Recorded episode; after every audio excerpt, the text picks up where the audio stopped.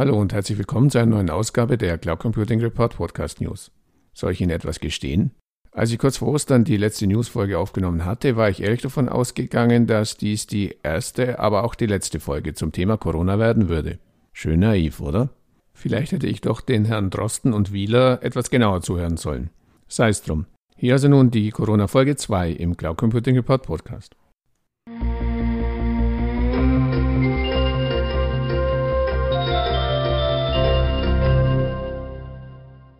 In dieser Folge möchte ich mich mit einem Thema beschäftigen, das je länger die Krise dauert, immer häufiger in der öffentlichen Diskussion erscheint. Ich spreche von der Problematik, dass viele Unternehmen im Lockdown quasi über Nacht gezwungen waren, ihren Mitarbeitern das Arbeiten im Homeoffice zu ermöglichen. Dabei ging es zum einen darum, eine Lösung für Videoconferencing zu finden, über die sich die Mitarbeiter austauschen können. Darüber hinaus musste eine Lösung gefunden werden, den Mitarbeitern auch von zu Hause aus den Zugriff auf Unternehmensunterlagen und Dokumente zu ermöglichen, auf die sie bisher nur auf dem Rechner im Büro zugreifen konnten. Vor einer ähnlichen Herausforderung standen Schulen und Universitäten. Bei den Videokonferenzsystemen scheinen Microsoft Teams und Zoom das Rennen gemacht zu haben. Während die Sache bei Microsoft aufgrund des Bundlings von Teams in die meisten Office-Pakete klar ist, wundere ich mich doch, wie es Zoom nach da ganz oben geschafft hat. Klar auch, ich habe in den letzten Jahren immer mal wieder an einer Zoom-Session teilgenommen, war ja auch kostenlos. Dass es die Lösung aber seit Ausbruch der Pandemie auf mittlerweile täglich bis zu 300 Millionen Nutzer geschafft hat, ist erst einmal beeindruckend. Schöner Nebeneffekt für das Unternehmen mit Hauptsitz im kalifornischen San Jose, auch der Aktienkurs ging durch die Decke. Die Aktie stieg von knapp 60 US-Dollar Anfang des Jahres auf mittlerweile über 150 Dollar Mitte Mai. Am meisten freut sich darüber sicher Zoom-Gründer und Geschäftsführer Eric Yuan, der laut Bloomberg mit einem Vermögen von umgerechnet 7 Milliarden Euro inzwischen den 192. Platz in der Liste der 500 reichsten Menschen weltweit einnimmt. Möglich wurde der Aufstieg, obwohl das Unternehmen gerade während der letzten Wochen mehrfach mit Datenschutzproblemen zu kämpfen hatte. Über das sogenannte Zoom-Bombing, das sogar Tesla-Chef Elon Musk dazu bewegte, die Lösung im Unternehmen zu verbieten, habe ich bereits in der letzten Ausgabe der Cloud Computing Report Podcast News berichtet. Auch der deutsche Cloud Security Experte Hornet Security warnt vor Zoom-Bombing-Angriffen. Mehr dazu später. Dabei stellt sich mir die Frage, weshalb es wieder einmal die amerikanischen Lösungsanbieter sind, die scheinbar selbst aus der Corona-Krise Kapital schlagen. Beispiel Microsoft. Noch im letzten Jahr wurde die Cloud-Lösung Office 365 des Unternehmens an hessischen Schulen verboten. Wer mehr darüber wissen möchte, sollte sich die Folge 32 des Podcasts anhören. Anfang dieser Woche titelt nun die Taz, Microsoft erobert die Schulen und berichtet, dass bei uns Schulen bald Teams von Microsoft für Videokonferenzen nutzen können auch wenn dies laut Taz Datenschützern und der Open Source Community nicht gefällt. Grund für dieses Missfallen ist die Diskrepanz zwischen der Regelung der DSGVO, die für Europa, für Deutschland und damit eigentlich auch für Bayern gilt, und den Vorgaben des Cloud Act, die amerikanische Unternehmen erfüllen müssen.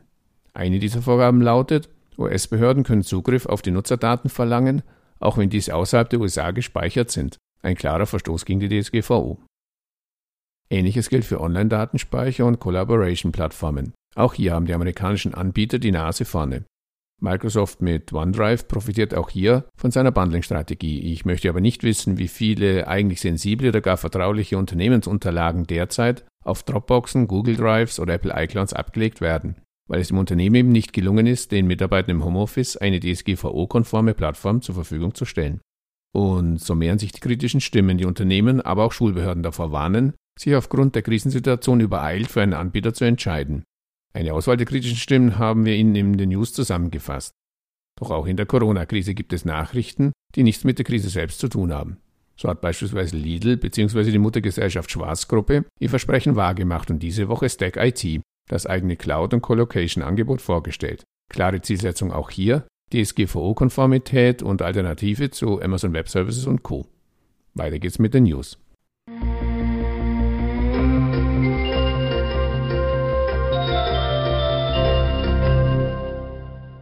Ich hatte Ihnen ja mahnende und kritische Stimmen zur Auswahl von amerikanischen Cloud-Lösungen in Corona-Zeiten versprochen.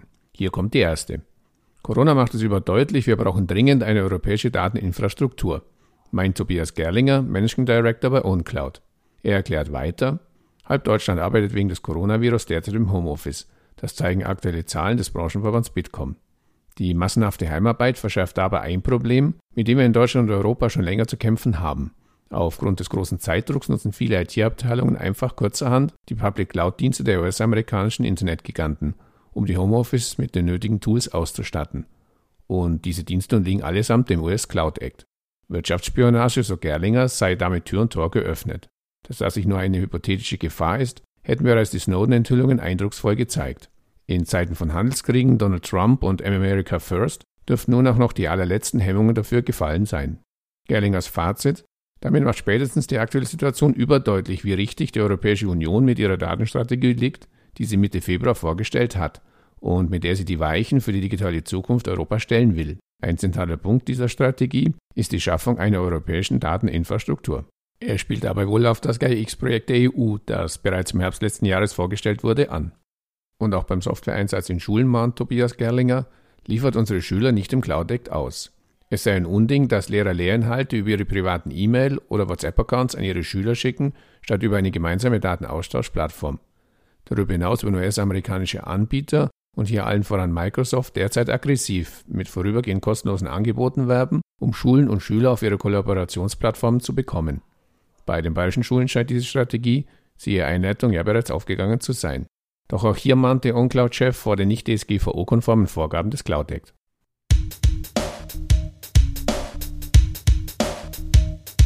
Es ist ein schlechter Witz, wenn sich Apple und ausgerechnet Google zu den Datenschützern der Welt aufschwingen, greift Hamburger Datensicherheitsexperte Detlef Schmuck in die Debatte um die Kontaktverfolgungs-App ein.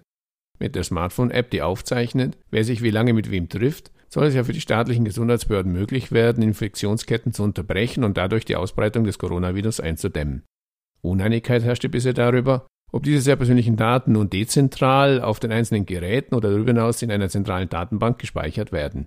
Dabei hatten Apple und Google von Anfang an klargestellt, dass sie ausschließlich eine dezentrale Datenablage unterstützen, während die deutsche Bundesregierung zunächst einen zentralen Ansatz präferierte und erst später, als klar wurde, dass dies ohne die Mithilfe der US-Konzerne nicht zu bewerkstelligen ist, auf ein dezentrales Konzept umgeschwenkt ist.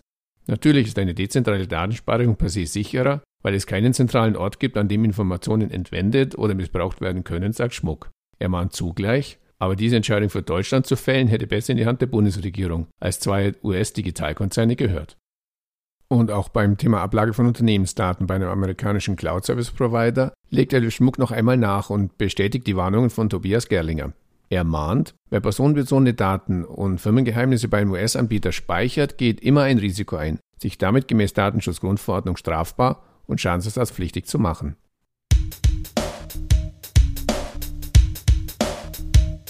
Auch die Firma Gridscale beschäftigt sich mit den rechtlichen Risiken bei Nutzung internationaler Cloud-Anbieter und hat dazu gemeinsam mit der Wirtschaftskanzlei Heuking Kühn Lühr Wojtek ein kostenloses Whitepaper zu rechtlichen Fallstricken bei Cloud Computing herausgegeben.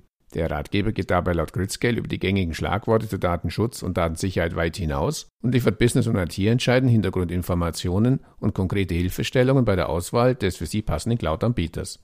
Im Mittelpunkt steht auch hier, wen wundert's, das Spannungsverhältnis von DSGVO und Cloud Act. Das White Paper kann auf der Gridscale Webseite unter www.gridscale.io angefordert werden.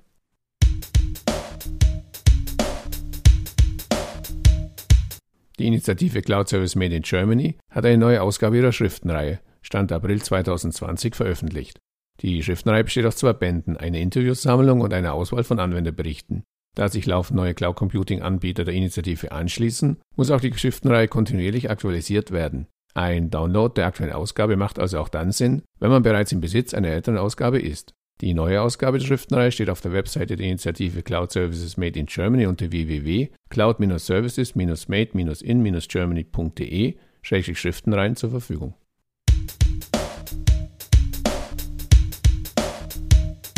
Mit jobs2life.de bietet Softgarden derzeit eine kostenfreie Jobbörse für systemrelevante Unternehmen. Auf ihr können Unternehmen, die aktuell einen besonderen Beitrag zum Gesundheitssystem oder zur Versorgung der Bevölkerung leisten, kostenfrei Stellenanzeigen schalten und dringend benötigte Fachkräfte schneller finden. Weitere Informationen gibt es auf www.jobstolife.de.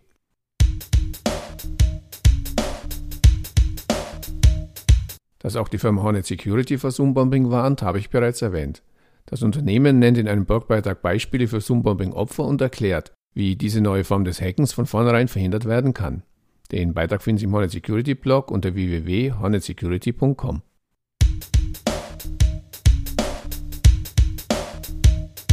eine weitere furchtbare Folge der Corona-Krise. Bis Ende April 2020 haben Unternehmen in Deutschland nach offiziellen Angaben für mehr als 10 Millionen Menschen Kurzarbeit angemeldet. Um Unternehmen den Zugang zu Kurzarbeitergeld zu erleichtern, hat die Bundesregierung im Eilverfahren rückwirkend zum 1. März 2020 die gesetzlichen Grundlagen geschaffen. Gleich geblieben sind dagegen die strengen Vorgaben an den Nachweis der ausgefallenen Zeiten. Aus diesem Grund sollten sich alle Unternehmen ohne Arbeitszeiterfassung, die Kurzarbeitergeld beantragen müssen, schnellstens um eine sofort einsatzfähige Zeiterfassungslösung, wie zum Beispiel die cloudbasierte Softwarelösung ZepClock der Firma Provantis IT Solutions kümmern. Für kleine Unternehmen bietet Provantis die Lösung derzeit sogar zur kostenlosen Nutzung an. Wie die Süddeutsche Zeitung berichtet, reicht es laut Bundesarbeitsministerium derzeit zwar, die Gründe für den Arbeitsausfall durch einfache Nachweise plausibel vorzutragen, die Süddeutsche erklärt weiter, auf die Arbeitszeiterfassung kommt es nicht an. Am Ende aber bei der Abrechnung mit der BA ist es an den Arbeitgebern stundenweise darzulegen, ob die Arbeitnehmer gearbeitet haben oder ein Arbeitsausfall vorlag. Betriebe dürfen also bloße Einnahmeausfälle nicht mit einem tatsächlichen Arbeitsausfall verwechseln. Der Arbeitgeber hat also eine Dokumentationspflicht für die während der Kurzarbeit geleisteten Arbeitszeiten. Diese Pflicht gilt auch für Ausfall- und Fehlzeiten. Die Nachweise für den jeweiligen Kalendermonat müssen dann vom Unternehmen innerhalb von drei Monaten beim zuständigen Arbeitsamt eingereicht werden. Nach Ende der Kurzarbeit erfolgt nämlich eine Prüfung, denn das Kurzarbeitergeld wird von der Bundesagentur für Arbeit nur unter Vorbehalt ausgezahlt. Dazu müssen Unternehmen für Kurzarbeitende folgende Daten bei der Bundesagentur für Arbeit einreichen. Geleistete Arbeitszeit pro Tag, Anzahl der Kurzarbeitsstunden für diesen Tag, gesetzliche Feiertage, deren Vergütung erfolgt nämlich ausschließlich durch den Arbeitgeber und Krankentage. Weitere Informationen zu ZepClock und dem Corona-Angebot gibt's unter www.zepclock.de.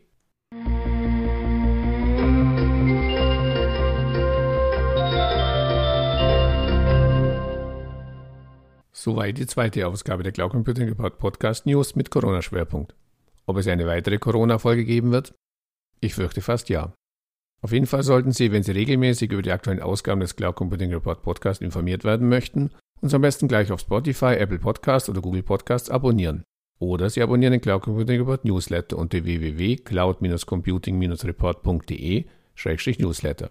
So viel für heute. Den Vätern unter Ihnen wünsche ich einen, wahrscheinlich dieses Mal etwas weniger feuchtfröhlichen Vatertag, allen anderen ein hoffentlich sonniges, verlängertes Wochenende. Bis zum nächsten Mal und bleiben Sie gesund. Ihr Werner Grohmann.